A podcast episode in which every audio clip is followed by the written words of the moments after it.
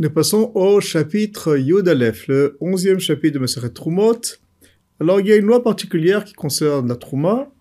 On apprend ça dans le Chumash. Il y a marqué Vani ine natati lecha et mishmeret trumotai. Voilà que je t'ai donné, donc on parle au Kohanim, Akadosh Baruch a octroyé au Kohanim la Trouma, et la Torah parle de mishmeret. Mishmeret, il y a le mot chamour.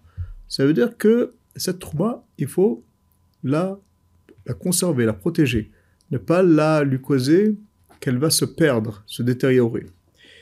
Et de là, on apprend qu'il faut faire très attention avec la trouma, de faire attention qu'elle ne se perde pas, et, pour, et à plus forte raison qu'on n'a pas le droit nous-mêmes de la détruire.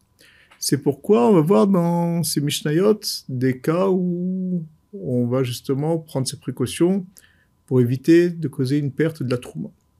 Alors on va commencer par la devela vegrogarot et tochamorias mipni shuma abdam. Alors la Mishnah nous dit on ne peut pas donner des figues. Devela ou grogrot sont des figues, mais non, devela sont des figues qu'on a écrasées l'une contre elles, une à côté d'être et on a fait un gros, un, gros pain de, figues.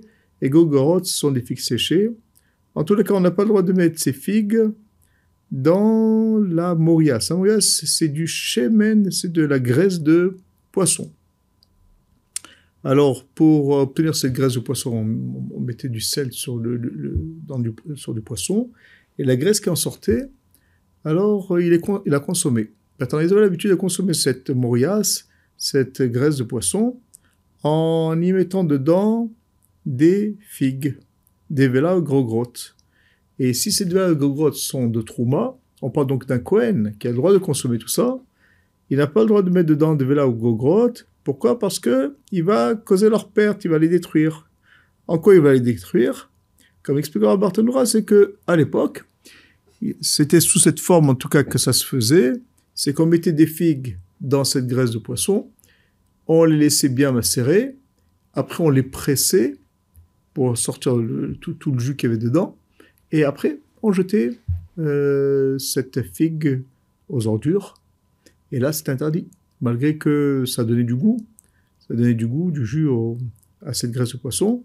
malgré tout, c'est interdit, interdit d'agir ainsi parce qu'il s'agit de la trouma. On comme on l'a dit, on n'a pas le droit de causer cette, cette, perte de ces fruits. Mais dans l'absolu, si on laissait euh, ces figues dans cette graisse et on le consommait comme tel, il n'y aurait pas de problème. Voilà. Aval notnim et la morias. Et la Mishnah nous dit par contre, on aura le droit de verser du vin dans cette graisse de poisson.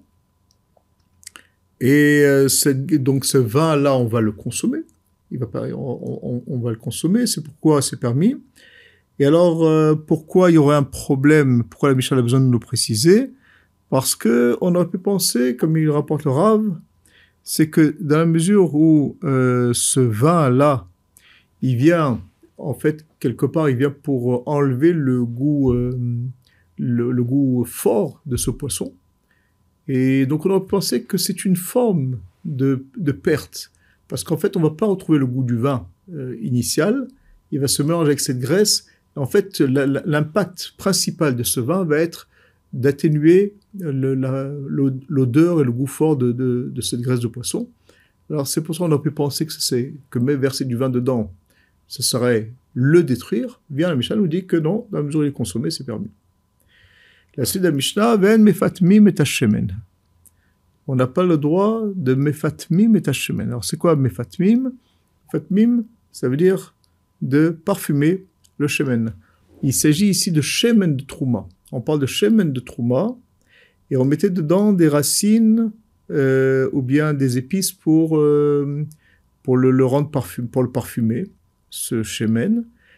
Et alors, euh, quel est le problème? C'est que quand on va retirer ces herbes, on va retirer ces, racines, alors il y aura un petit peu de ce chemin qui va euh, forcément euh, se coller à ces racines, donc ils vont partir aux ordures. C'est interdit. Ça, c'est une des raisons que nous donnera Bartonora.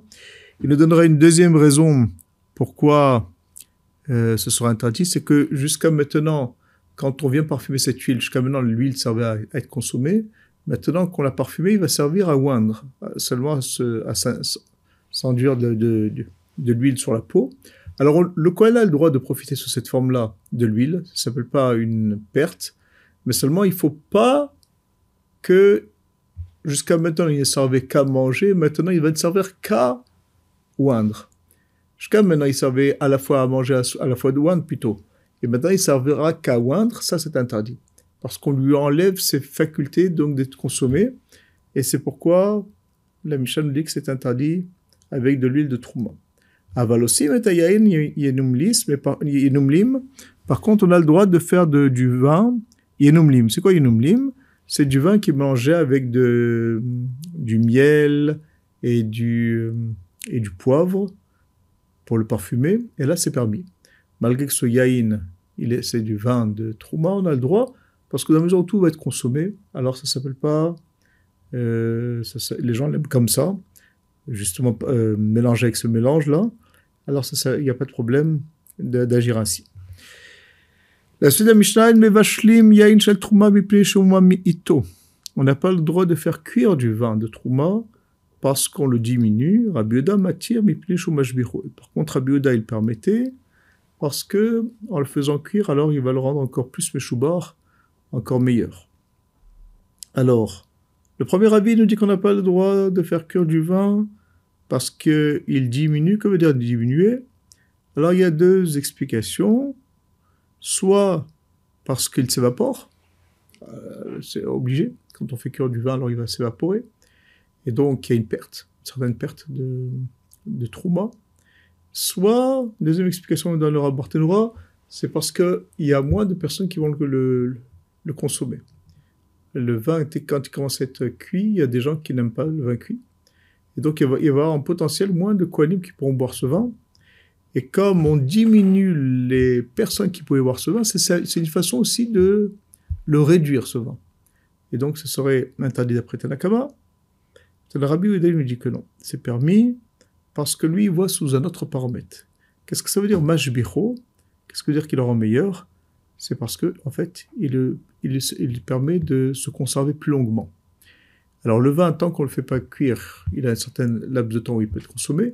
Quand on le fait cuire, alors on ajoute du temps. Et donc, en fait, c'est un apport. Cet apport-là, Rabbi le regarde sous cet angle. Alors malgré qu'il est conscient qu'il y a quand même une certaine perte, comme on l'a reporté au nom de, dans, les explications de, de Tanakama du premier avis, Rabbi pense que comme il y a un autre paramètre qui le fait que, en fait, il va se conserver plus longuement, c'est une raison suffisante pour, dans le, le quand on pèse le pour et le contre, que ce ne s'appelle pas une perte et que ce soit quelque chose qui est positif et qu'on pourra le laisser ainsi, on pourra donc le faire cuire, il n'y aura pas de problème par rapport à la trauma. Voilà.